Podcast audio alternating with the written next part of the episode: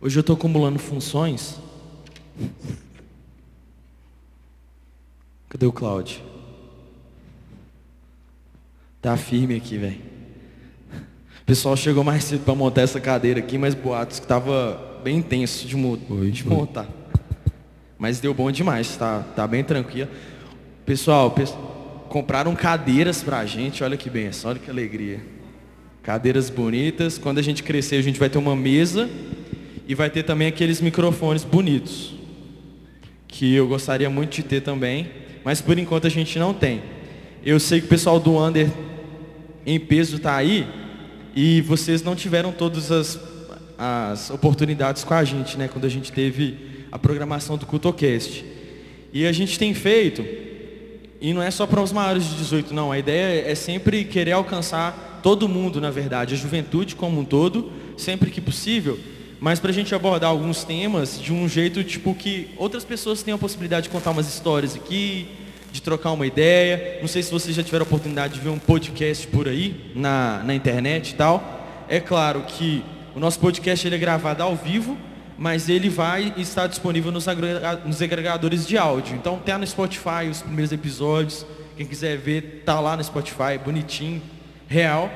E, e esse aqui, depois que for gravado, alguém vai editar e vai para lá pro Spotify também. Então é bacana se, se alguém quiser ver, tiver curiosidade de ver os temas que a gente abordou em, em outras oportunidades, eu creio que é muito legal. Mas apenas apresentando para vocês então, eu queria, na verdade, dar, dar boa noite para vocês. Isso que vai aparecer no áudio lá, gente. Aí a gente tem que se apresentar, tá? meu nome é Matheus Ambrosio. Eu fiquei sabendo que algumas pessoas do Under não sabem que meu nome é Matheus. Acham que meu nome é Ambrósio. Ou, enfim, não sei. Ou o contrário. Ou que é nome composto, Matheus Ambrosio e Ambrosio é tipo Pedro Henrique, sabe? Mas não é, tá, gente? Meu nome é Matheus e meu sobrenome é Ambrosio, beleza? E eu vou estar aqui com vocês hoje, com outras duas pessoas muito especiais para mim, duas pessoas que me ensinam muito e eu queria que elas se apresentassem de alguma forma aí. Se apresentei, Rosane, fala com a gente. Meu nome é Rosane, sou Rosane. Atualmente, atualmente não. Não, Rosane Ambrosio. Oficialmente Rosane Ambrosio.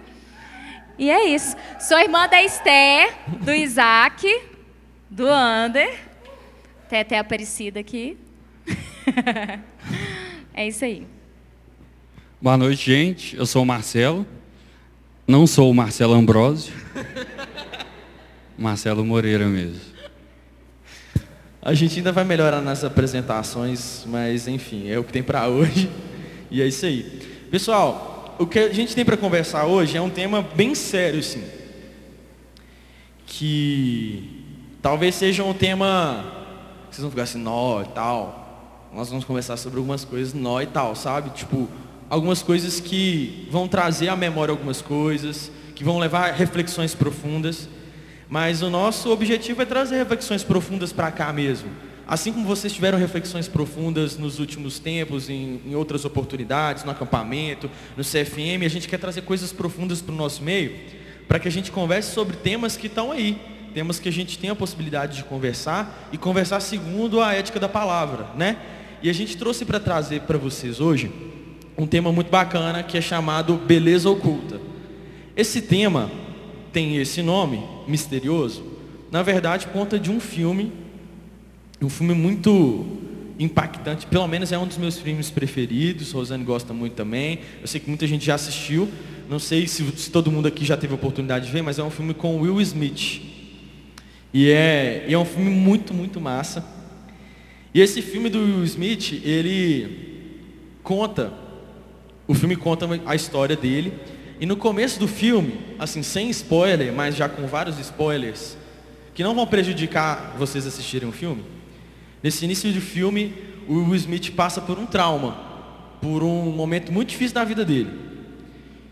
E é um sofrimento tão profundo para ele, que o Will Smith, que na verdade na série chama lá Howard, que era um brilhante publicitário, é esse filme aí, ó. Não sei quem Depois já, assistam. não sei quem já viu. Pelo menos primeiro veja a classificação indi- indicativa, tá, gente? Importante. Mas esse, esse Will Smith lá, o, o Howard, ele, ele era um publicitário muito famoso, muito prestigiado, muito rico e, e, muito idealista. Ele dava aquelas palestras e tal, e inspirava milhares de pessoas. E aí, logo no início do filme, ele sofre uma tragédia muito grande na família dele. E ele se perde, ele se trava completamente.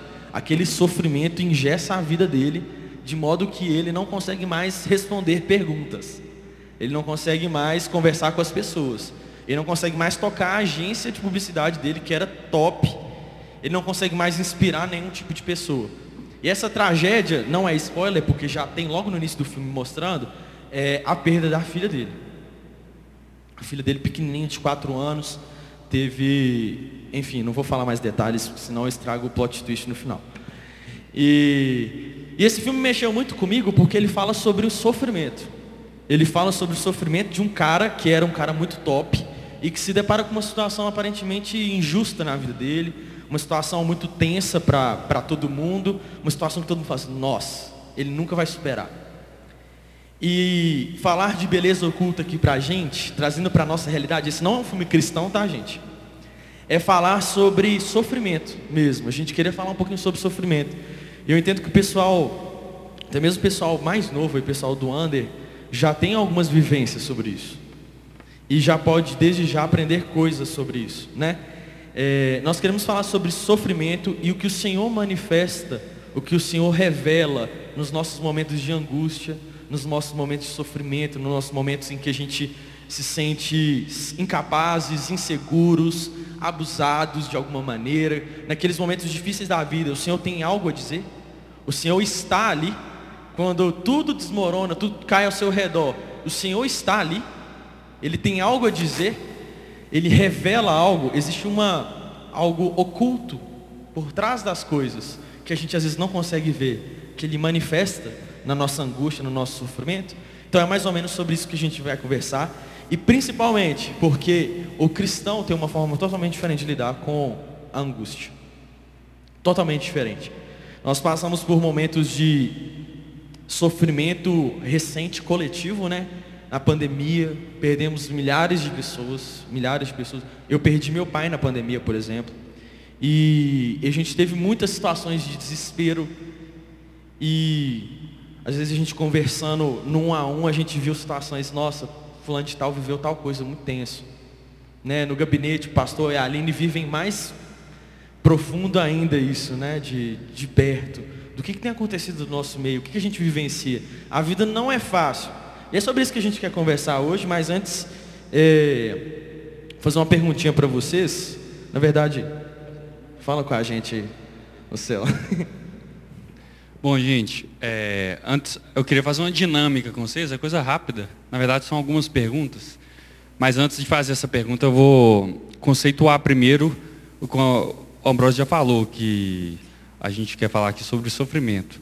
O conceito que a gente vai trazer aqui de sofrimento é, o sofrimento é um estado de espírito conturbado. É uma ausência de paz, uma ausência de tranquilidade, uma angústia, uma ansiedade. É, eu estou trazendo todos esses conceitos porque existem sofrimentos diferentes, né, tipos de sofrimentos. Mas eu acredito que, falando isso, angústia, ansiedade, acredito que todo, todos nós aqui já tenhamos vivido alguma coisa assim. E eu estava escutando, vi uma, uma humorista alemã, é, que mora no Brasil, fala português fluente e tal, ela falando o que ela achava estranho no Brasil, que é o fato das pessoas cumprimentarem, dizendo, perguntando se está tudo bem, e não estarem nem aí para a resposta. E a gente cumprimenta muitos outros, e aí, beleza, beleza, tudo bem? E ela achou isso engraçado, porque a gente está perguntando só para cumprimentar, a gente não quer muitas vezes saber de fato se a pessoa está bem. E eu queria fazer essa pergunta aqui hoje. É, queria perguntar se vocês estão bem e queria saber a resposta de vocês, pedindo para vocês levantarem a mão. Muitas vezes a gente, alguém pergunta para a gente está tudo bem, e a gente diz que está tudo bem, mas nem sempre está tão bem assim. Às vezes está, está de boa, normal, às vezes está muito bem. E eu queria fazer essa pergunta e que vocês respondessem podem levantar a mão. Levantar a mão. Quem não quiser, achar que está se expondo e tal, fique à vontade para não responder. Perguntando agora, você está bem? Quem aqui está bem, muito bem, muito feliz? Não tem o que melhorar, está muito bem. Por favor, levanta a mão. Que não isso, gente? Não, Ninguém... não, não tenho, tenho que, melhorar. melhorar. Não, não. Não, tá muito bom. Tipo assim, tá ótimo. Estou felizão, velho. Estou muito feliz hoje. Como diria o pessoal, estou pleno. N ninguém respondeu, ninguém respondeu. Passou. O Cláudio tá? O Cláudio tá. Glória a Deus, Cláudio. Vou lembrar a situação do seu time aí, você vai baixar a mão. Nossa. Tô brincando, que foi isso, mal. cara? Gente. Não, não, isso não tá no script. Logo no começo. Próxima pergunta. Quem aqui está bem, mas está bem, tipo, tô normal? Ah, poderia estar tá pior, poderia estar tá melhor, mas tô normal. E aí, velho, beleza? Beleza, tô normal. Por favor, levanta a mão. Agora, a próxima Ô, gente, pergunta. Não precisa ficar olhando um pro outro, não, tá? É. Cuida a... da sua vida, que esse cara. Agora, a próxima pergunta é: Você está bem? E a resposta, a pergunta é a mesma, na verdade, né? A próxima resposta é: Quem aqui se perguntar de verdade, está tudo bem? A sua resposta é: Celo, Ambrosio, Rosane, não, não estou bem, velho. Eu estou infeliz, eu estou preocupado, eu estou vivendo um momento de angústia, eu estou ansioso. Quem aqui está vivendo esse momento, levanta a mão. Pode levantar a mão. Agora eu quero fazer uma última pergunta. Quem aqui já viveu algum momento semelhante a esse que foi a última resposta, que se sentiu muito angustiado, que se sentiu muito triste, que sentiu que era o pior dia da sua vida, vou dizer assim. Quem já viveu algum momento assim, por favor, levanta a mão. Todo mundo aqui já viveu um momento assim, né? Todo mundo já passou por algum momento que achou que era o, o pior dia, que sofreu, né, que viveu um dia de angústia, muito triste, muito ruim. E estamos aqui hoje, né? Para quem está vivendo isso hoje, nós vamos conversar sobre isso. Para quem não está vivendo, nós vamos conversar mesmo assim. Mas a mensagem dando um spoiler, né? Deus é um Deus presente. Amém. E vamos dar continuidade. E é muito engraçado, muito bom, né, na verdade, o Celo fazer essa dinâmica, porque quando a gente fala assim, vou falar sobre sofrimento, a gente pensa assim, uma pessoa que está chorando o dia inteiro, que é uma coisa assim, uma perda, alguém faleceu, estou com uma doença grave, e talvez você possa estar vivendo isso. Mas às vezes a gente vive sofrimentos, ansiedades e angústias, angústias do dia a dia, coisas que a gente está vivendo inerentes à nossa realidade terrena. E é sobre isso que a gente também quer falar. Sobre coisas que você vive na sua casa, sobre desilusões que você teve com amizades, quando você se sentiu traído, situações difíceis, às vezes um não de Deus que você recebeu recentemente, um sentimento que você tem guardado no coração, tudo aquilo que gerou de angústia dentro de você. O que, que Deus tem, dizer, tem a dizer sobre essa angústia que está no seu coração ou que esteve? Porque, gente, o tempo de deserto, de angústia, de sofrimento, ele é quase que inerente à vida do ser humano. Nós vamos passar por ele. Desde a queda, muita coisa mudou. A gente lembra lá de Gênesis, quando o homem ele cai, ali a mulher ela vai sentir dores de parto, o homem ele vai comer do suor do seu trabalho. Então, a vida muda. E depois da queda, a gente tem os nossos maus desejos que cooperam para que a gente viva dias de sofrimento. Mas a gente quer falar como que Deus ele vai se manifestar dentro de tudo isso. Como que Deus vai mostrar a beleza dele. Não é sofrimento por sofrer, mas o que Deus tem a fazer nesse momento nas nossas vidas. Porque ele tem muito a nos ensinar. E às vezes você pode estar vivendo essa situação agora, ou você vai viver a situação no futuro. Mas existe algo que Deus quer trazer para a gente sobre isso.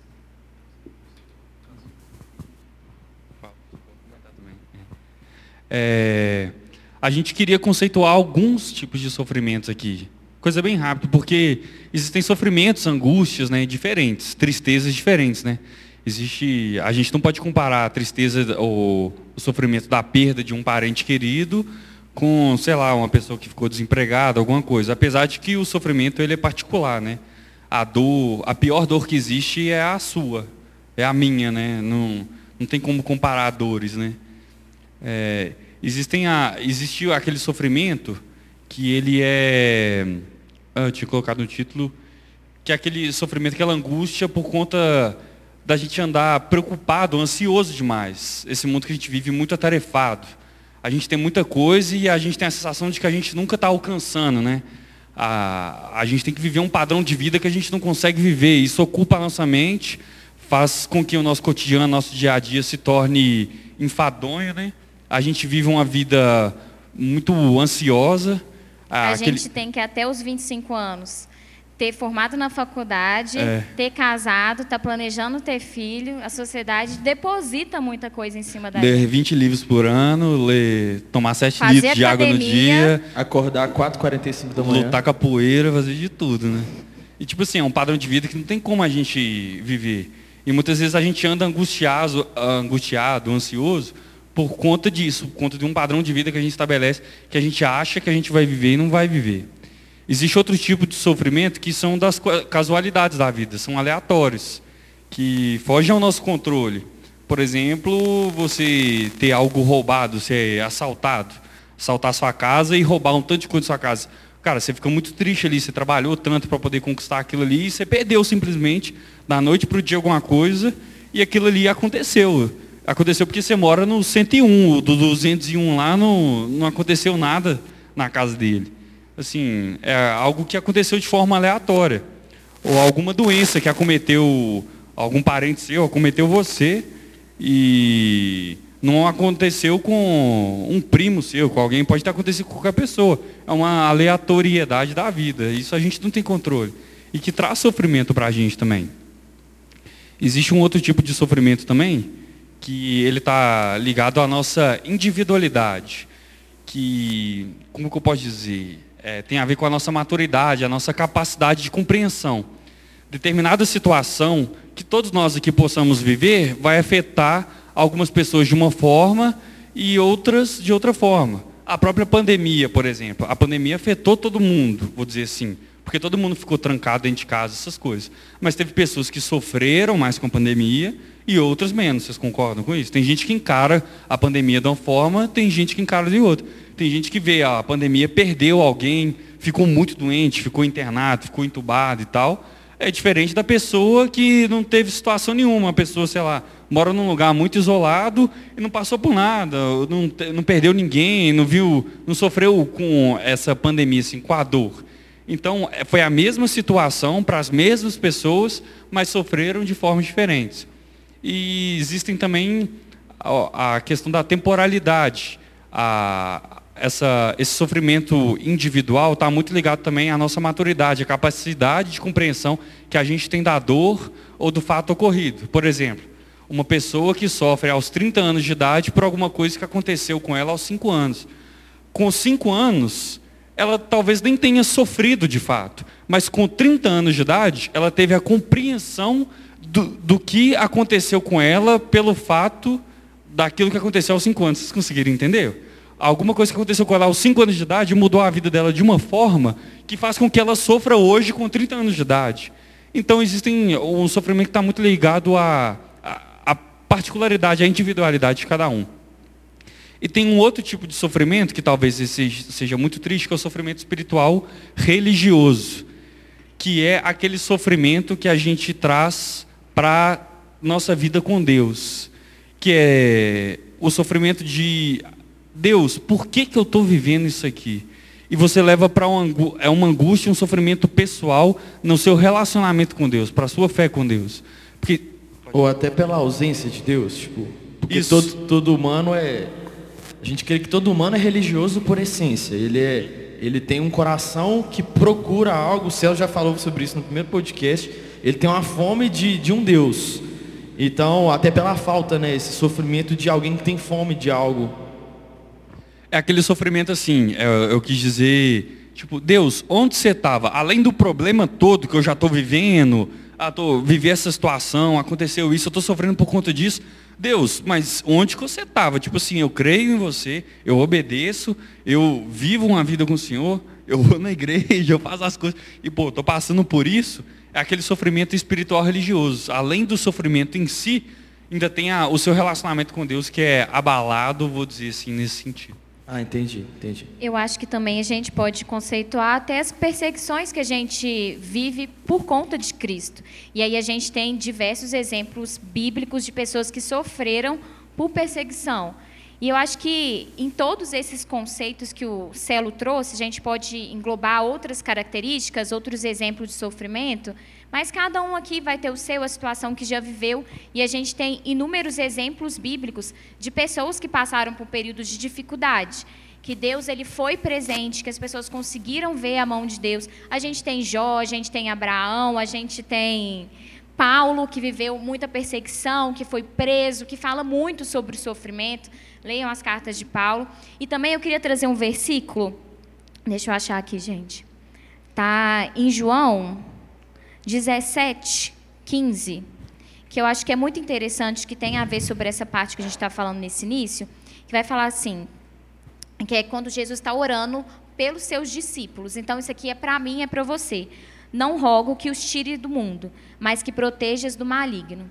Então, estando presente nessa terra, nessa geração que é caída, vivendo as questões da queda mesmo, a gente está suscetível a viver coisas dessa terra, que foram esses exemplos que o Celo deu, que o Mateus deu. Então a gente está aqui e a gente está vivendo isso. Mas Deus está presente nesse sofrimento. Como que a gente vai lidar com isso? Com a presença de Deus nesses momentos. Então qualquer pessoa está suscetível. Sim. E não é culpa da pessoa, não? Não, estou falando assim, que tem, tem sofrimento que eu passo que é viagem minha. É.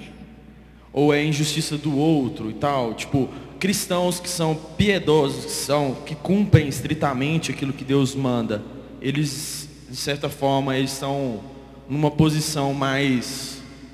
Se você. É, tô separa, separado do, do sofrimento. Se você obedece a Deus do início ao fim, você vai sofrer.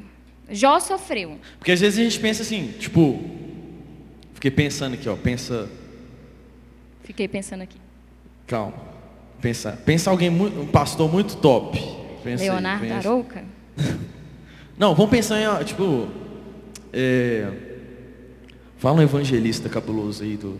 Não, pensa lá no Billy Graham já tá. O Billy Graham da vida, assim, o Billy Graham da vida. O cara chegou num nível, assim, gente, que eu não sei se muita coisa afeta ele mais. Às vezes a gente tem essa sensação, né? Que o cara, tipo, não sei se. Poxa, o Billy Graham, não sei se muita coisa afeta ele mais. Ele já está tão perto de Deus.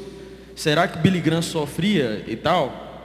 Estou fazendo essa pergunta, na verdade, é uma pergunta mais, mais retórica no fim das contas.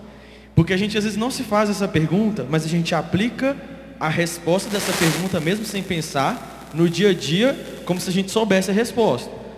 Porque às vezes a gente acha que o sofrimento não alcança Paulo, que o sofrimento não alcança o pastor Léo, não alcança a Aline. Ah, porque eles estão num nível de, de maturidade maior e, eles não vão sofrer por qualquer coisa mais.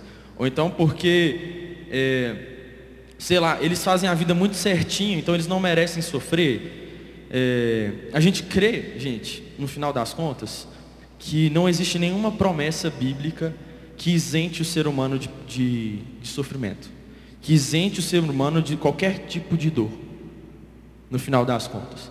E a gente vê isso, a Rosane falou desse, desse texto aqui, ó, não peço que os tire do mundo, mas os livre do maligno, né?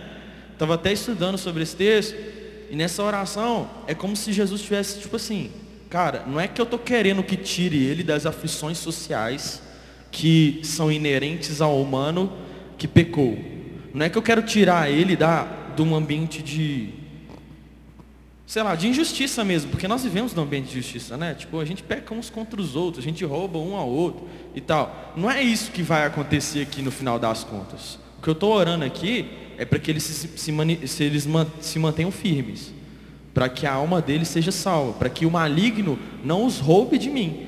Mas não existe promessa alguma bíblica que te isente de qualquer tipo de sofrimento tanto para mim quanto para vocês. Tá? O Rosane citou aqui Paulo, a gente pode citar o próprio Jesus. A Bíblia conta que ele sofreu como, como homem mesmo. Jesus foi homem. Jesus habitou entre nós. Jesus sentiu a aflição corporal de ter o prego transpassado sobre os seus, sabe? Jesus sofreu bastante aqui na terra. Então a gente vê em todo momento, em toda a Bíblia, exemplos disso. E a gente precisa entender um pouco sobre, sobre essas questões antes de pensar sobre sofrimento. A gente é, acredita que o sofrimento ele é algo inerente à vida humana e principalmente inerente à vida humana depois da queda. Nós sofremos dia após dia os efeitos da queda. Gente, eu sei que tem gente que está começando a vivenciar algumas coisas. Mas a vida é difícil, tá? O mundo é injusto. A vida é difícil. E a gente vê isso todos os dias. Que a gente vai crescendo, né? E a gente vai se deparando com as coisas, né? Eu estou lá na adolescência, aí eu me reparo com, com a injustiça dentro da minha sala de aula, eu me reparo com a injustiça com as autoridades, os meus pais dentro de casa. Tem gente que já sofre abuso desde pequeno, abuso de todos os tipos que eu falo, sabe?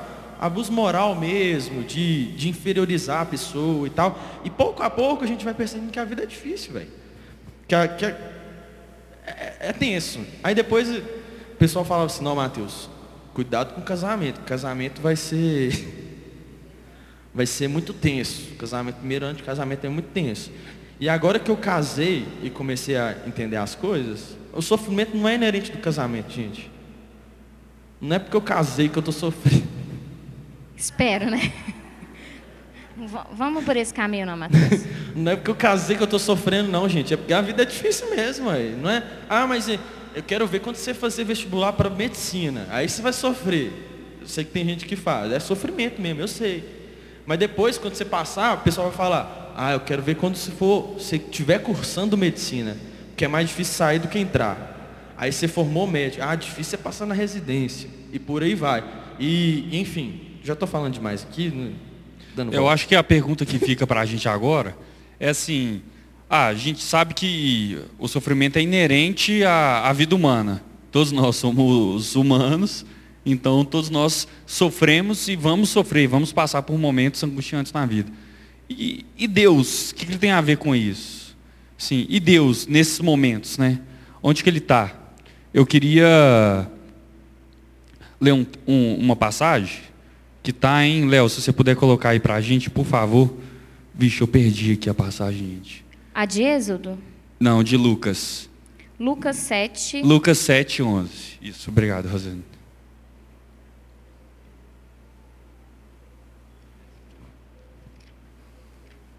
É de 11 a 14, viu, Léo, por favor. Na...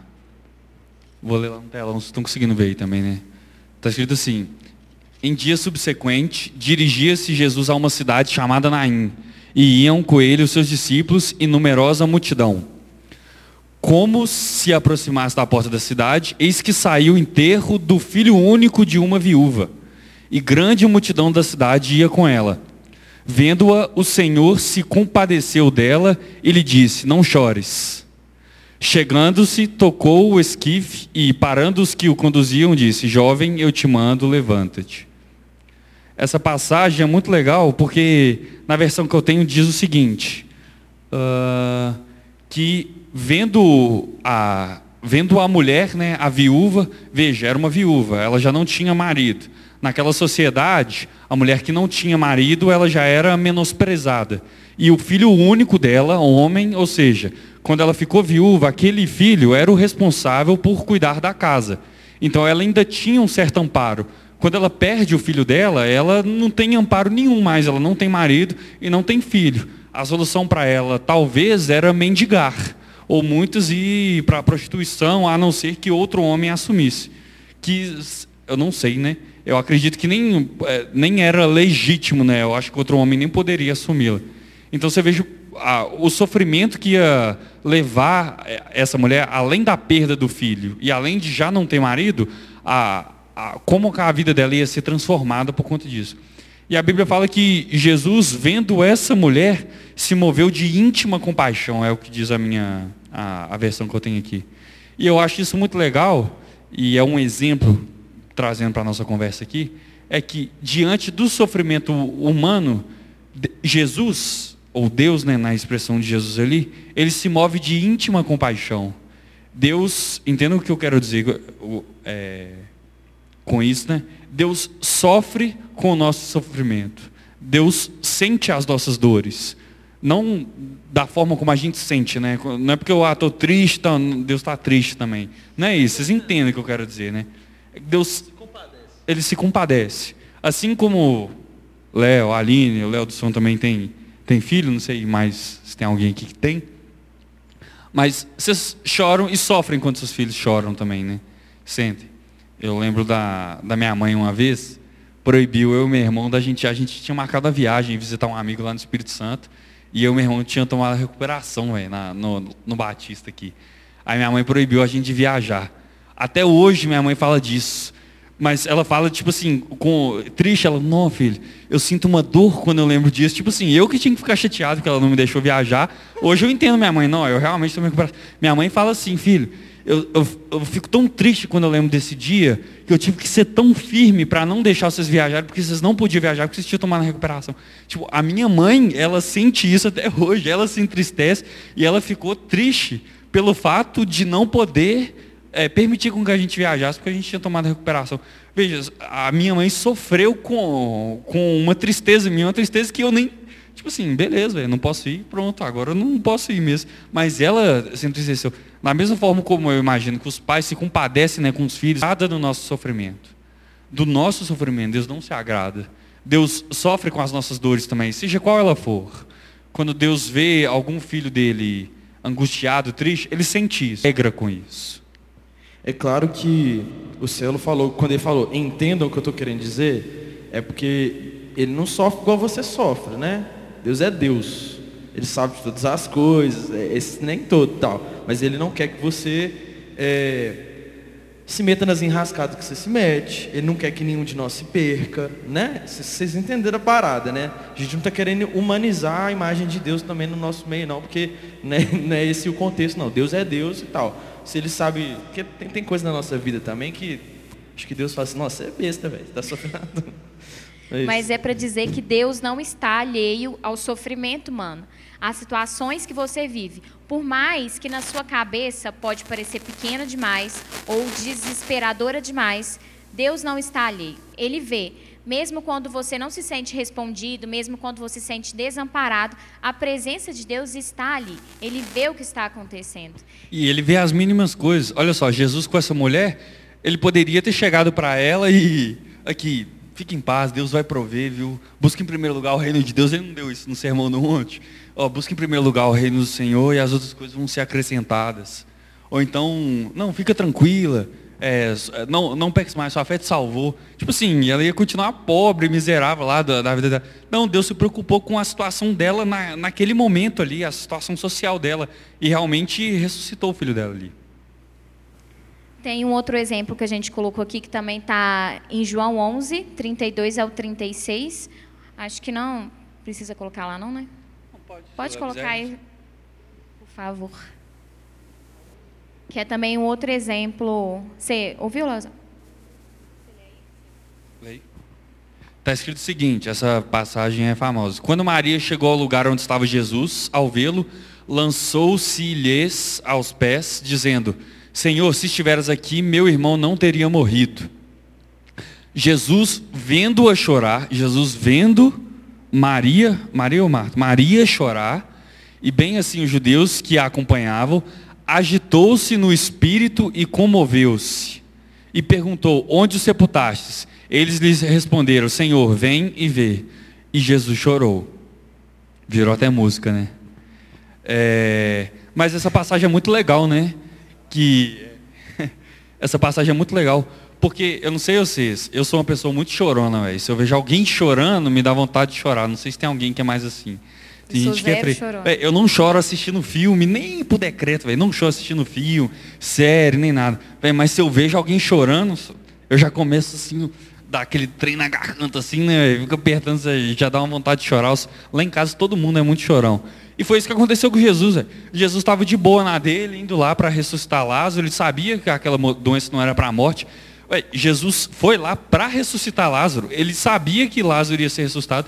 Mas ele chegou, ele se compadeceu das dores. Ele viu assim, velho, tem gente chorando, tem pessoas sofrendo aqui, e Jesus se moveu de íntima compaixão e chorou também, junto com as pessoas, sabendo que ele ia lá ressuscitar Lázaro. E um outro ponto que a gente está colocando aqui uma situação que Jesus trouxe a cura para duas pessoas. E se Jesus não curar?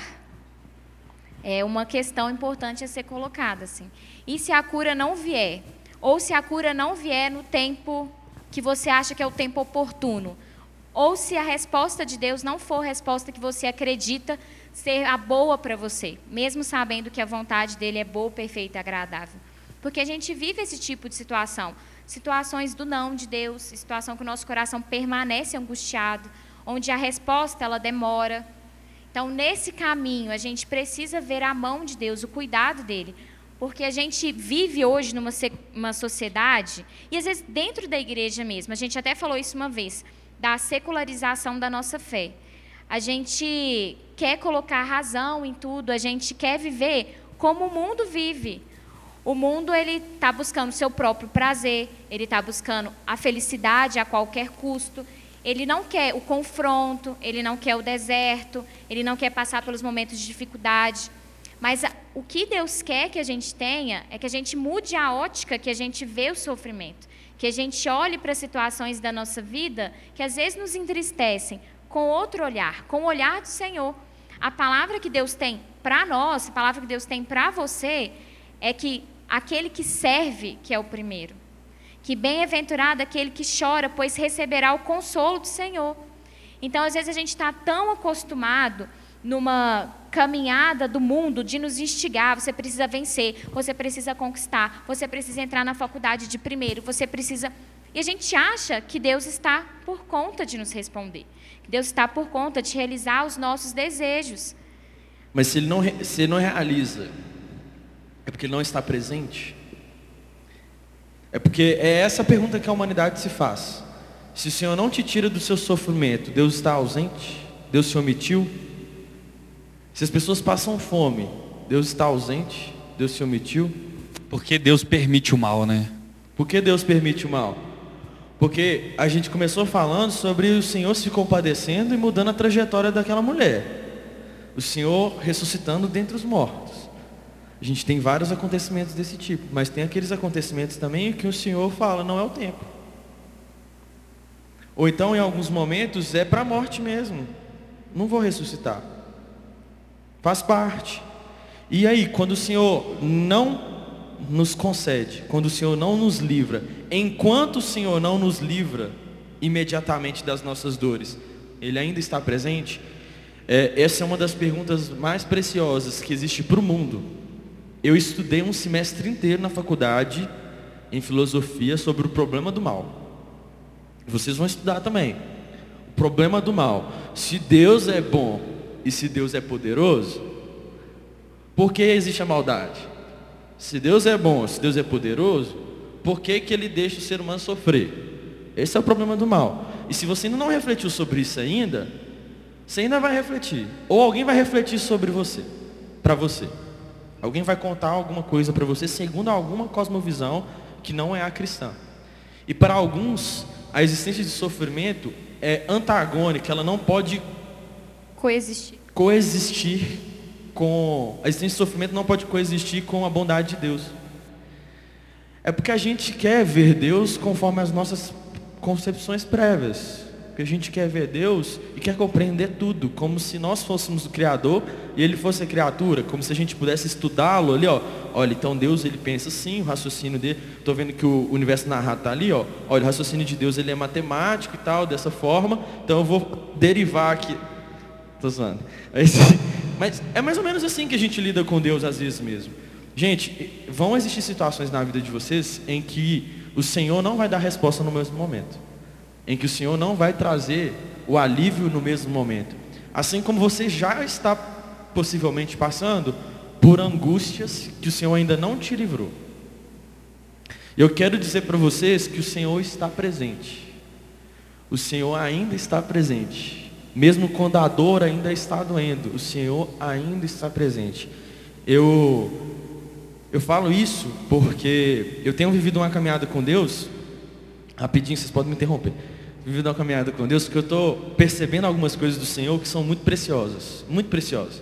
tem mudado muito a minha visão sobre a soberania dele. Tipo assim, quem é Deus, velho? Deus é o cara, ele é cabuloso, ele é, ele é alguém muito grande, ele é soberano sobre todas as coisas. E parte disso foi, foi o momento que eu vivi, está completando agora um ano do falecimento do meu pai. Foi o mês pior da minha vida. Eu já contei aqui no, no primeiro culto do ano, talvez, devo ter contado alguma coisa nesse sentido. Foi o pior mês da minha vida, sem sombra de dúvidas, sem. Não tem nem o que pensar. É, porque eu tive Covid e fiquei muito mal 15 dias, muito mal mesmo, de cama e tal. Cheguei para o hospital, fiquei um dia no, no, Achei que eu ia ficar viúva. No oxigênio. Rosane achou que ia ficar viúva com 23, 24 anos. E, e foi mesmo. Foi tenso. E, e, eu achei que aquilo não ia passar de jeito nenhum. E aí os meus pais também tinham pe pegado Covid, eles internaram antes de mim, eles pegaram antes de mim. Meus pais ficaram muito tempo internados. Meu pai foi para o CTI. Meu pai ficou entubado muito tempo, muito tempo. E eu lembro que eu vim pregar aqui na igreja. No... Meu pai estava internado, não sei se vocês lembram. Preguei no domingo. A última vez que eu estava lembrando disso porque a última vez que eu preguei no domingo foi nesse contexto. É, meu pai estava internado, entubado. E eu preguei. E eu vou pregar essa semana agora. Eu estava lembrando disso por causa disso. A última pregação eu mencionei isso. E eu fui pregar sobre aquilo, e eu fui pregar sobre, sobre Deus, sobre a soberania de Deus mesmo. E logo após, Deus levou meu pai. Deus não curou meu pai, embora Deus pudesse ter curado meu pai. A hora que ele quisesse, um piscar de olhos, soprava o sopro de vida, meu pai voltava. Assim como Deus criou muitos entre nós. E glória a Deus por isso. Mas Deus não, não, não era da vontade dele. Não era interesse dele. E aí depois que meu pai faleceu, eu podia ter vivido uma grande crise, né? Mas eu me aproximei de Deus. Eu me aproximei de Deus de uma forma muito, muito legal. Porque eu percebi Ele me preenchendo, eu percebi Ele me consolando, eu percebi Ele presente, mesmo Ele não tendo me dado o que eu pedi. E olha que eu pedi com muita fé. Pedi de joelhos, todos os dias. Mas Ele não me deu. E eu vi Deus me preenchendo, me enchendo de plenitude, de alegria, de felicidade. Os dias foram passando e o Senhor foi me levantando da cama, me levantando do, do luto e tal. Eu falei, gente, o que está acontecendo aqui? Que coisa maluca. E eu me tornei uma pessoa mais grata a Deus no momento que, sabe, é disso que eu estou querendo falar com vocês. Existem situações na vida em que o sofrimento vai acontecer. Isso não significa que o Senhor não está presente, porque Ele é bom o tempo todo, porque Ele é onipotente, Ele pode todas as coisas. Mas, acima de tudo, Deus é soberano. Ele é soberano sobre todas as coisas. Ele é o nosso Criador e Ele sabe tudo antes mesmo da gente começar a raciocinar sobre as coisas. Ele quem criou todas as coisas, Ele concebeu todas as coisas, e se Ele é soberano, quem sou eu para dizer que existe uma incoerência nessa equação? Sabe? Nós, pela fé na palavra, acreditamos que o Senhor é 100% bom 100% poderoso e 100% soberano, mesmo que exista maldade no nosso meio, mesmo que exista sofrimento. O que não existe é o nosso olhar está condicionado a não enxergá-lo nos dias de sofrimento. Eu não sei se vocês têm facilidade para isso, mas às vezes quando vocês estão passando por dificuldades, vocês, às vezes não tem vezes que a gente não enxerga a Deus, né? Não sei se vocês já passaram por isso, para de falar aqui. Eu acho que isso que o Ambrosio falou, essa que é a beleza oculta, né? Que é o título do, do filme, e que é o que a gente está querendo trazer. Eu até comentei com eles, nem sei se eu posso abordar isso, mas eu vou abordar. Que são. Qualquer coisa eu te paro. É. Mas são duas, assim, eu acredito que existem dois tipos de sofrimento. O sofrimento que a gente consegue identificar ali é, o que a gente está passando, o porquê a gente está passando, o que Deus está querendo ensinar com a gente, vou dizer assim. É, eu, ah, estou passando determinado tipo de problema porque eu sei que eu que fui indisciplinado, passando por uma crise financeira, mas eu sei que eu que fui indisciplinado com o dinheiro. Eu, eu preciso aprender, ser mais diligente, ser mais solidário, administrar a minha, a, a, o dinheiro que eu tenho de uma, como um mordomo mesmo. Existe, existem problemas de saúde que é o problema de saúde que é por conta de uma disciplina ruim sua, de não fazer atividade física, de ter uma alimentação não saudável, etc, etc. Mas e isso você consegue identificar a causa disso. e você consegue identificar o que está sendo trabalhado, qual que é o processo que está sendo realizado dentro de você para que você possa mudar, para que você possa melhorar. Nesse tipo de situações, às vezes a gente consegue ver Deus, sabe? Gente, é o que hoje em dia se fala muito em processo, né? É, valorize o processo. Todo mundo fala de processo. Outro dia, eu... não, não posso falar isso aqui não. Eu vi um negócio, não posso. Eu vi alguém falando sobre o processo, valorizar processo na vida, mas era alguém tipo assim no Instagram, tipo nada a ver. Você está falando um trem nada a ver. Mas tudo bem. É, falou, mas eu queria falar que hoje está na moda em falar nisso. Eu não sei vocês, mas para mim, todo mundo fala, ah, valorize o processo, aprenda a passar pelo processo. Beleza, tem, tem ninguém vezes... passando bem pelo processo. É. não, tem vezes que a gente consegue. Mas e os problemas que a gente não tem razão, velho? Como é que você explica? Veio um pastor aqui na igreja uma vez, sul-africano, eu acho que é o Will que ele chama, o Léo Aroco, talvez tenha tido contato com ele. Ele veio aqui na igreja pregar e ele começou a chorar aqui no púlpito, falando que o filho dele tinha sido atropelado com 17 anos, eu acho, andando de bicicleta por um caminhão e o filho dele morreu. Não foi porque é atropelado, não. Foi porque o caminhão, ninguém parou para poder ajudar, para socorrer. Depois o filho dele foi encontrado e os médicos falaram que se tivessem parado na hora e socorrido, o filho dele não teria morrido. Que, como é que você explica isso para alguém? Como é que você vira para um cara desse e como que você vira assim? Para mim não, na minha opinião, gente, vocês podem discordar. Para mim não faz sentido virar para um cara desse e falar assim, Deus tinha um propósito. É, tinha um propósito. Por que, que meu filho, por que, que Deus tinha um propósito? Por que, que ele não me ensinou com meu filho machucando? Tinha que atropelar com um caminhão? Sabe, vocês estão tentando, vocês estão conseguindo entender o que eu quero dizer? Tem coisa que a gente entende o processo, tem coisa que não. Tem sofrimento na vida que a gente não entende. Porque é, é a nossa insignificância, é a nossa incapacidade de compreender. Que a eu, fé cristã tem disso. E eu acho que chega, isso tem muita semelhança com a história de Jó. Ah, eu estava conversando com o Ambrosio e a Rosana aqui antes da gente começar, que a história de Jó, se não me engano, são 43 capítulos do livro de Jó, 42 ou 43 é, 38 contando o sofrimento de Jó, os amigos lá de Jó, Jó questionando, não sei o quê. Nos capítulos 39, podem ler lá depois, 39, 40 e 41, é Deus falando assim, Jó, você já falou demais, você perguntou, deixa eu falar agora. Aí é Deus falando com Jó assim, Jó, onde você estava quando eu fiz isso? Quando eu fiz isso? Quando eu fiz isso?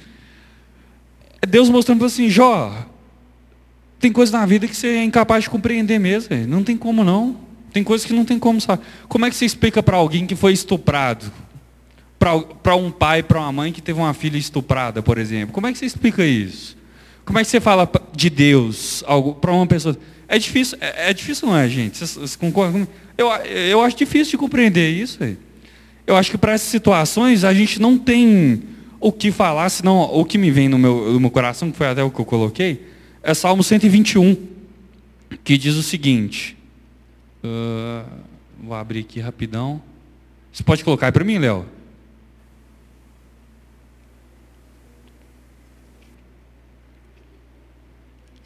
Quando a gente passa por esse momento, ou se a gente passar por um momento assim, angustiante mesmo, que é um sofrimento que não tem solução, não tem, não tem significado.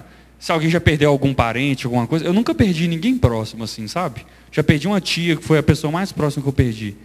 Mas eu fico pensando no momento do luto, se eu perdesse alguém muito próximo mesmo, eu no velório ali, deve ser até cansativo. Desculpe se eu estou é, falando alguma coisa que é mentira aqui, que não, que não seja verdade. Às vezes seja até cansativo, aquele tanto de, de pessoa te abraçando, te falando, não, que Deus te console, que Deus te console. Meus sentimentos, meus sentimentos, meus sentimentos, meus sentimentos. A pergunta fica do mesmo jeito, um amigo nosso, alguns conhecem o Tutu, recente, há um tempo atrás ele sofreu um acidente de, com fogo, né, que ele ficou queimado. Não sei se vocês lembram. Ele ficou queimado, queimou parte do peito, queimou isso que tudo, o rosto e tal. Ficou parado um mês, 60 dias, todo queimado. Aí eu conversando com meu irmão um dia, Renatinho, falei assim, não, graças a Deus que ele não morreu, ele podia ter morrido. O Renatinho fez uma pergunta muito sensata. Céu, tá, graças a Deus. Mas ele está queimado, velho. Graças a Deus, Graças a Deus que só queimou o rosto dele. Tipo assim, queimou o rosto, velho. É ruim do mesmo jeito. Tipo assim, é difícil. Não é do mesmo jeito, né? Hã? Não é ruim do mesmo Não, não é ruim do mesmo jeito, mas é ruim também, velho. Tipo assim, não, é muito difícil você agradecer a Deus porque você queimou só o rosto. Sabe, você queimou só o peito. Nesses momentos é muito difícil, velho, a gente ver Deus nas coisas. A questão é, é nesses momentos que eu acredito que a gente que a saída é o que fala nesse salmo. Que o salmista diz: Eleva os olhos para os montes, de onde me virá o socorro? E no versículo 2 fala: O meu socorro vem do Senhor, que fez o céu e a terra. Não tem um porquê, não tem um para quê. É de, é, eu estou tentando passar uma visão muito, muito realista do negócio, sabe? Na, hora que a gente está no meio do furacão, no meio do vale de sombra da morte, é o que o salmista, o, o salmista do Salmo 23 diz. Ainda que eu ande pelo vale de sombra da morte, não temerei, porque tu estás comigo. É difícil a gente crer e ver que eu estou sendo aperfeiçoado, que eu estou sendo trabalhado. No, tem um momento da, da nossa vida, do, do sofrimento, da angústia, que a gente não consegue ver nada. A única coisa que a gente tem é Deus está do meu lado. Eu estou com Deus. A única coisa que a gente é capaz e que a gente pode buscar é, não é a compreensão da situação, é a presença do, de Deus do nosso lado, sabe? O pastor Zezinho pregou sobre isso uma vez aqui na igreja. Foi uma pregação que me marcou. Porque ele pregou sobre cantares. É muito difícil alguém pregar sobre cantares, né, velho? Eu acho que é Cantares 6,3, eu não lembro de cabeça mas que fala sobre quem é essa que é, sai do deserto amparada pelo seu, pelo seu amado, ao lado do seu amado. E o pastor Zezinho pregou sobre isso, falando que, gente, o mais importante de tudo é, no deserto, estar amparado pelo amado. Tem coisa que é difícil a gente aprender no momento de dor, velho. Assim, eu estou tentando passar uma visão muito realista. Me desculpem se eu estou sendo muito pessimista, assim. Mas o que eu quero dizer é que, gente, diante de tudo, no sofrimento, na angústia, na ansiedade, vamos elevar os nossos olhos para o céu, tentar ver Deus, sabe? É, e ver Deus é estar com Deus, buscar Deus. Às vezes a gente se pergunta para quê, por quê, e a gente pode se perguntar, não é problema a gente perguntar isso não. A questão é, gente, Deus está presente da mesma forma. Vamos tentar ver Deus, ver Deus. Parece drástico o que você falou, mas não é se a gente entender que Deus é suficiente. Ele é tudo que a gente precisa. Em todo momento o Senhor é tudo que a gente precisa. Simples, sim. Não é porque eu não recebi o que eu pedi que algo me falta. Porque para o mundo o sofrimento é algo extremamente destrutivo. Eu ouvi de um pastor uma vez e falar assim, ó, para nós, ó, para o mundo o sofrimento é destrutivo. Para nós, o sofrimento é Deus construindo a sua presença na nossa vida, porque a sua presença nos basta. A sua presença sempre basta para o ser humano. E por mais que pareça muito drástico, no fim das contas, quando a gente se aproxima do Pai e percebe o que Ele mostra, o que Ele dá, o que Ele é, a gente vê que é suficiente. Mas é claro, gente, não é apenas de situações extremamente drásticas que a vida existe. A gente quer que vocês aprendam desde cedo, desde sempre, a tentar procurar a Deus, como o Celo disse, e perceber o que Ele manifesta na angústia. Sempre que eu buscar a Deus e me refugiar a Ele, sempre que eu me encontrar com Deus, quais os frutos eu colho? O que, que eu posso extrair do Senhor sempre que eu me refugiar nele? Existem frutos maravilhosos. Um dos primeiros que eu poderia dizer para vocês é o fruto da dependência. Todos os momentos de dor nos levam à dependência. A palavra fala que nos momentos que você se vê fraco, é que ele te torna forte. Nos momentos de dependência é que ele te aproxima, que ele se conecta com você.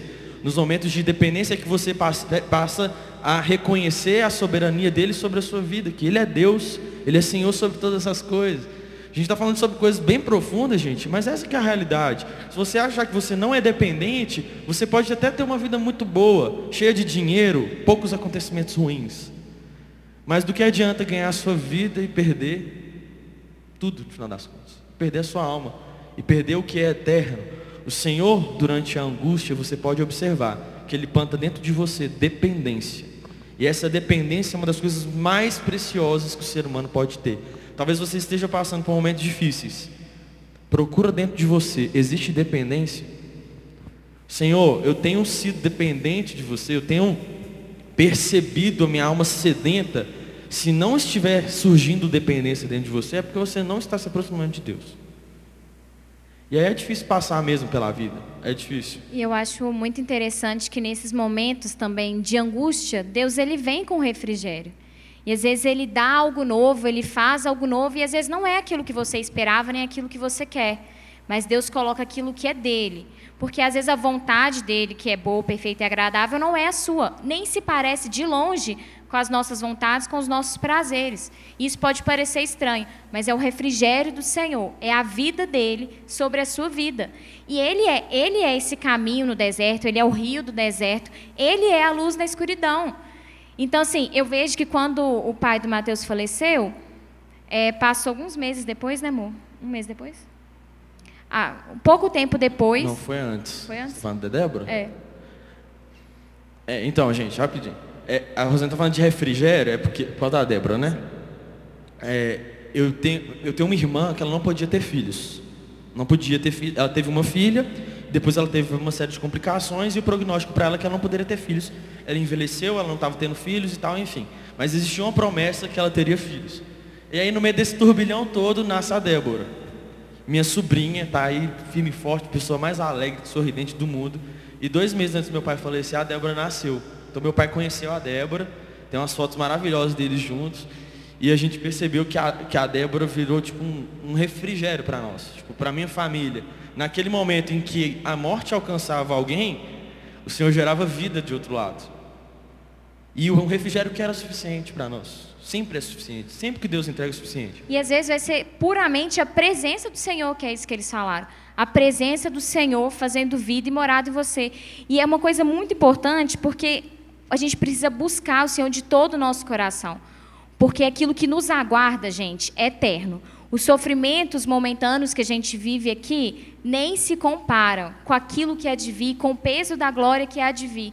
Então, que o nosso coração esteja firmado naquilo que é eterno, que a gente construa nossas fortalezas naquilo que é eterno. Porque se o nosso coração, a nossa força, estiver em pessoas, estiver em coisa nessa terra, nós seremos muito facilmente abalados e teremos muita dificuldade em ver Deus na situação. Agora, quando o nosso coração está nele, quando os nossos olhos estão fitos no Senhor, as situações elas vão gerar dor, existe o tempo do choro, existe o tempo da tristeza, mas o consolo do Espírito Santo ele vai vir e Deus produzirá coisas maravilhosas dentro do nosso coração. É o que a palavra fala, né? Que o choro pode durar uma noite, mas a alegria ela vem pela manhã. Existe uma, um versículo que eu sou apaixonado por ele, que ele é muito poético para mim, no final das contas. Está lá em Provérbios. Eu nem lembro qual que, qual que é o texto, não. Depois eu falo com vocês. Mas o texto fala que a vereda, o caminho do justo, o nosso caminho, é como a luz da aurora, que vai brilhando, brilhando até se tornar dia perfeito. A luz da aurora, gente, é aquele momento antes do sol nascer em que os primeiros raios solares começam e aí fica bonito, sabe? Não sei quem já assistiu o nascer do sol, é maravilhoso. A aurora começa a romper a escuridão.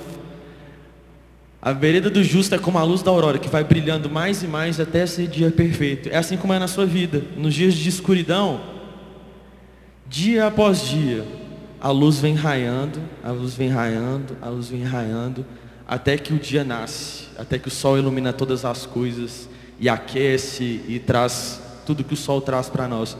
Esse livro fala sobre a eternidade também, esse texto. Nós temos uma trajetória por aqui e o nosso desejo é glorificar o Senhor em tudo que nós fizermos, em todos os momentos. Jó, ele estava ali, na verdade, era para glorificar a Deus, para mostrar para o inimigo que ele era íntegro. Apesar de tudo, Jó nunca negou a Deus. E, e, nós queremos glorificar a Deus porque nós sabemos que, embora uma escuridão dure um tempo, nós teremos luz por toda a eternidade. Essa é a nossa história. Essa é a história de vocês. Não sei o que vocês passaram na vida, não sei o que vocês vão passar e vão passar. A luz da aurora, essa é a nossa vereda. É o Senhor trazendo luz e luz até se tornar dia perfeito na nossa vida, até se tornar onde não vai haver mais choro, onde não haver, vai mais haver dor. É, essa é a eternidade que vamos passar com o Senhor. Você quer falar algo para a gente encerrar? É, sim, eu quero só contar um testemunho. Não é meu, na verdade, né? Eu fazia aula de inglês ali na, na UFMG uma época, e uma vez conheci um menino que era crente também, a gente ficou, começou a conversar e tal sobre Deus, essas coisas. Aí chegou uma senhora, eu lembro, ela devia ter uns 60 anos assim. E ela começou a falar de Deus também e tal. E eu sabia que ele era de uma igreja presbiteriana e tal. Eu, ah, e você? Você é de qual igreja? Ela, não, não frequenta igreja, não. Ah, você não é de igreja nenhuma, não? Você é crente? Você é evangélica, católica? Não. Mas o que, que você está falando de Deus? Assim? Você gosta de estudar e tal, não sei o quê. Na hora que eu fiz essa pergunta, o olho da mulher encheu de lágrimas. Aí ela virou para mim e falou assim, é, vou contar para vocês uma coisa eu perdi o meu filho recentemente. Ele tinha 17 anos de idade, ele pegou uma doença e ele e ele faleceu em meses. Foi uma coisa muito rápida. Aí ela, assim, de uma hora para outra, ela começou a chorar e eu lembro direitinho que ela fez assim com a mão e falou assim, ó, mas foi Deus que me segurou. Se não fosse Deus, eu tinha ido junto com ele. Foi Deus que me segurou. Essa experiência me marcou muito, porque ela me ensinou muito a respeito de, primeiro, a, a nossa vida com Deus extrapolar as paredes. A experiência com Deus, ela extrapola, ela extrapola as paredes da igreja, não só da metodista, da igreja evangélica. É, Deus é um Deus que opera na vida das pessoas. E a segunda é que, no caso dessa mulher, foi o que a gente quis passar. O que ela teve foi Deus a, o consolo dela foi Deus. Foi Deus que segurou ela. E para encerrar. Pode encerrar? Ah, tá, beleza. É, para a gente encerrar esse tempo aqui, eu, eu, gostaria de fazer uma oração. E relembrando a, a pergunta que a gente fez lá no começo. É, você está bem? Assim, qual é a resposta que está no seu coração? É, eu queria que a gente orasse a respeito disso. Pode ser que você não esteja vivendo seus piores dias. Pode ser que você esteja bem, tem coisa para melhorar, coisa pior.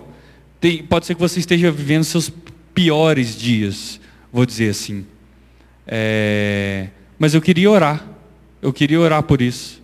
Bela quer falar? Então tá bom. Ai, gente, estava até inquieta ali, mas tipo assim, é, teve um culto que eu vi uma vez de um pastor falando de algo que marcou minha vida em relação a essa questão do sofrimento. Que ele falou assim: o sofrimento ele vai acontecer, sabe? Na Bíblia fala: no mundo tereis aflições. Ninguém tá, ninguém nunca vai conseguir fugir disso. Mas foi exatamente o que o Céu falou. Vão ser dois tipos de sofrimento. Ou você vai entender no momento ou algum dia da sua vida, ou você nunca vai entender. E aí você tem duas opções a partir disso. Ou você vai sofrer duas vezes, ou você vai sofrer uma. Ou você vai sofrer só com o seu sofrimento, que ele já vai ser algo que vai ser difícil para a sua vida, ou você vai sofrer com questionamento. O questionamento é o quê? Você falar assim, por que, que eu estou passando por isso? Sabe? Vai ter coisa na sua vida, gente, que você nunca vai entender. E glória a Deus por isso, porque não é para você entender mesmo. Sabe? Porque tem coisa que foge do nosso entendimento, que foge da nossa capacidade. E tipo assim, se você escolhe o lado de sofrer duas vezes e questionar a Deus, você para de confiar em Deus, você começa a perder a sua essência, você começa a duvidar da sua história. Então assim, se vocês estão passando por algum sofrimento ou vão passar, escolha o caminho de passar pelo sofrimento e descansar. Fala, Deus, eu não estou entendendo, nem quero entender, mas eu vou descansar no Senhor, porque eu sei que o Senhor supre tudo na minha vida. Que eu sei que o Senhor tem o melhor para mim. Independente se isso tirou todas as minhas forças, o Senhor vai me fazer forte. Então, assim, isso marcou muito minha vida, porque a partir disso eu comecei a ter escolhas sábias. Você tem o poder de escolha. Você pode escolher entre sofrer uma vez ou sofrer duas. Então, assim, é só porque. Tá só, só ler um versículo aqui antes. O versículo que eu tinha comentado é Cantares 8,5. Que você puder colocar, Léo, por favor. Eu assim eu vou encerrar, vou pedir para a Bela orar. Que diz o seguinte, é só a primeira parte. Quem é esta que sobe do deserto e vem encostada ao seu amado? É, gente, num deserto, encosta no amado. Eu acho que é essa, essa mensagem. No deserto, busca a Deus, se apoia em Deus. Senhor Deus, Pai, eu quero te agradecer por esse dia. Deus, quero te agradecer pela vida de cada um presente. Quero te agradecer pela vida do Céu, da Rosane, do Ambrósio, Pai por esse tempo de conversa, Deus, que edificou tanto meu coração, Pai. E eu espero que alguma semente tenha sido plantada no coração de cada um aqui, Deus. Que possamos ver a graça do Senhor em todo tempo, Deus. Mesmo diante de sofrimentos, de dores, de lutas, de dificuldades, Pai, que possamos estar preparados para passar por tudo isso, Deus, descansando no Senhor, Pai, que daqui saiam pessoas, Pai, que descansam em Ti todo o tempo, Deus, pessoas que dependem da própria vida no Senhor, Pai, porque a partir disso, Deus, vamos lidar com o sofrimento de outra forma, Deus, vamos lidar de uma forma mais leve, Deus, crendo, sabe, que o Senhor nos sustenta a todo tempo, Pai, eu sei, Deus, que o Senhor nunca deixou ninguém passar aqui por algo maior do que ele era capaz de passar. Que o Senhor fala isso, Deus. E que possamos nos apegar a isso, Jesus. Que o Senhor tem nos fortificado e nos fortalecido, Deus. Eu peço para que o Senhor possa renovar mesmo, Deus. Quem chegou aqui com o coração abatido, Deus. Quem chegou aqui com o coração ansioso, Deus. Com o coração cheio de dúvidas, cheio de medo, cheio de ansiedade, Pai. Com o coração realmente. É, sabe, duvidoso do que está passando, Deus, não conseguindo ver alegria. Pai, em nome do Senhor, renova a sua alegria, Jesus, porque o Senhor fala, o choro vem pela noite, mas a alegria vem pela manhã, Pai. Que daqui saiam pessoas, Jesus, convictas e descansadas no Senhor, Pai. Que possamos descansar no Senhor, Deus. E que possamos, Pai, parar de duvidar do Senhor também. Porque nos momentos que a gente não precisa entender nada, que a gente só fale, Pai, eu não preciso entender. Mas eu confio em Ti, eu sei quem o Senhor é. Pai, em nome do Senhor, Deus. Eu oro, Pai, para que nos momentos de dificuldade, Pai, essa palavra possa vir no coração de cada um que está aqui, Deus. Em nome do Senhor. Amém. Se você puder ficar de pé para a gente encerrar.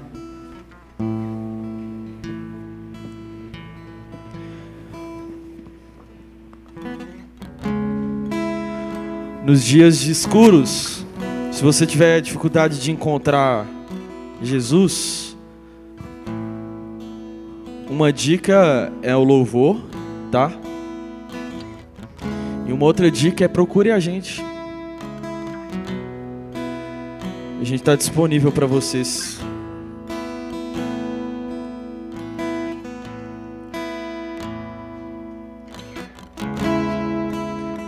Tu és um rei ninguém pode mudar.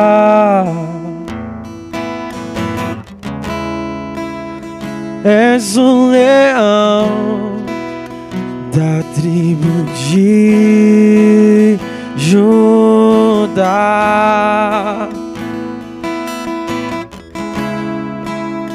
Tu és um rei ninguém pode mudar.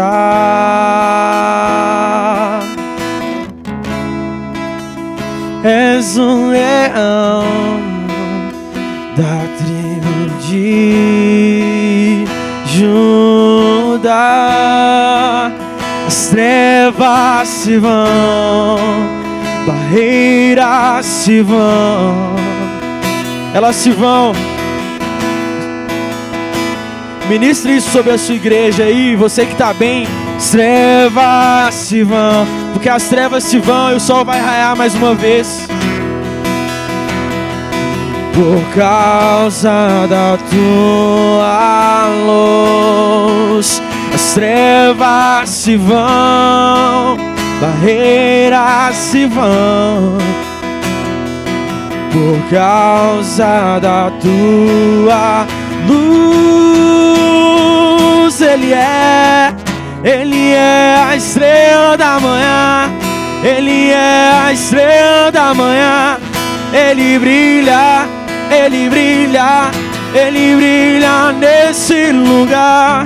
Ele é a estrela da manhã, Ele é a estrela da manhã, Ele brilha, Ele brilha. Ele brilha nesse lugar. Ele é um leão de Judá. Ele é um leão de Judá. Ele ruge, ele ruge, ele ruge nesse lugar.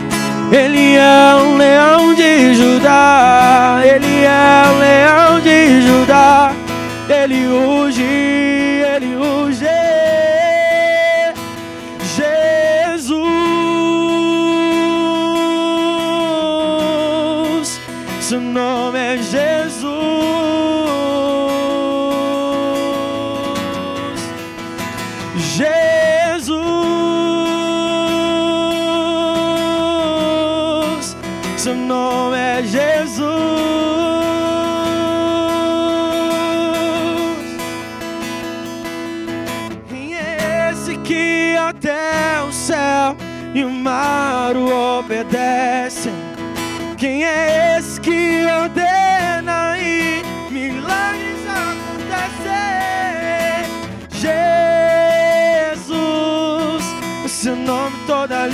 Confessará.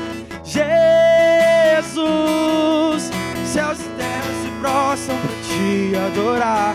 Jesus, o presente que Deus enviou para nós. Jesus, até o vento se cala para ouvir tua voz. Quem é esse que até o céu e mar o obedece? Quem é esse que ordena e milagres acontecem? Jesus, esse nome toda língua confessará. Jesus, céus e terras se prostram para te adorar. Jesus, o presente Deus enviou para nós. Jesus,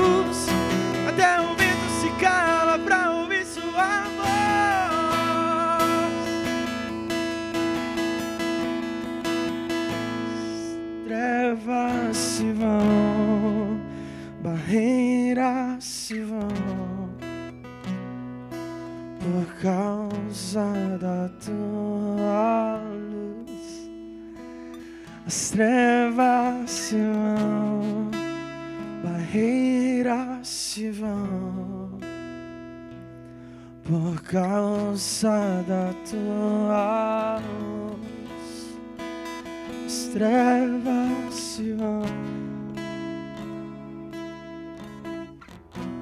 Pai, obrigado porque temos provado e visto que o Senhor é bom. O Senhor é bom em todo tempo. E que não existe circunstância, não existe questionamento qualquer que possa relativizar isso. E nós cremos também que além de bom, o Senhor é onipotente. Senhor é todo poderoso para nos tirar da aflição no dia da angústia, para nos dar aquilo que nós precisamos. O Senhor pode todas essas coisas. O Senhor transforma nosso choro em alegria. O Senhor transforma a tempestade em calmaria. O Senhor transforma a escuridão em dia perfeito. E nós estaremos com o Senhor por todo sempre, até a eternidade. Até que o Senhor faça tudo, tudo perfeito, onde não haverá choro, onde não haverá dor, onde não haverá sofrimento algum. Até lá estaremos com o Senhor. E o que o Senhor nos der, glória ao Senhor. E se o Senhor não nos der, louvado seja o nome do Senhor também. Em todo tempo te adoraremos. Essa é a nossa oração. Em nome de Jesus. Amém.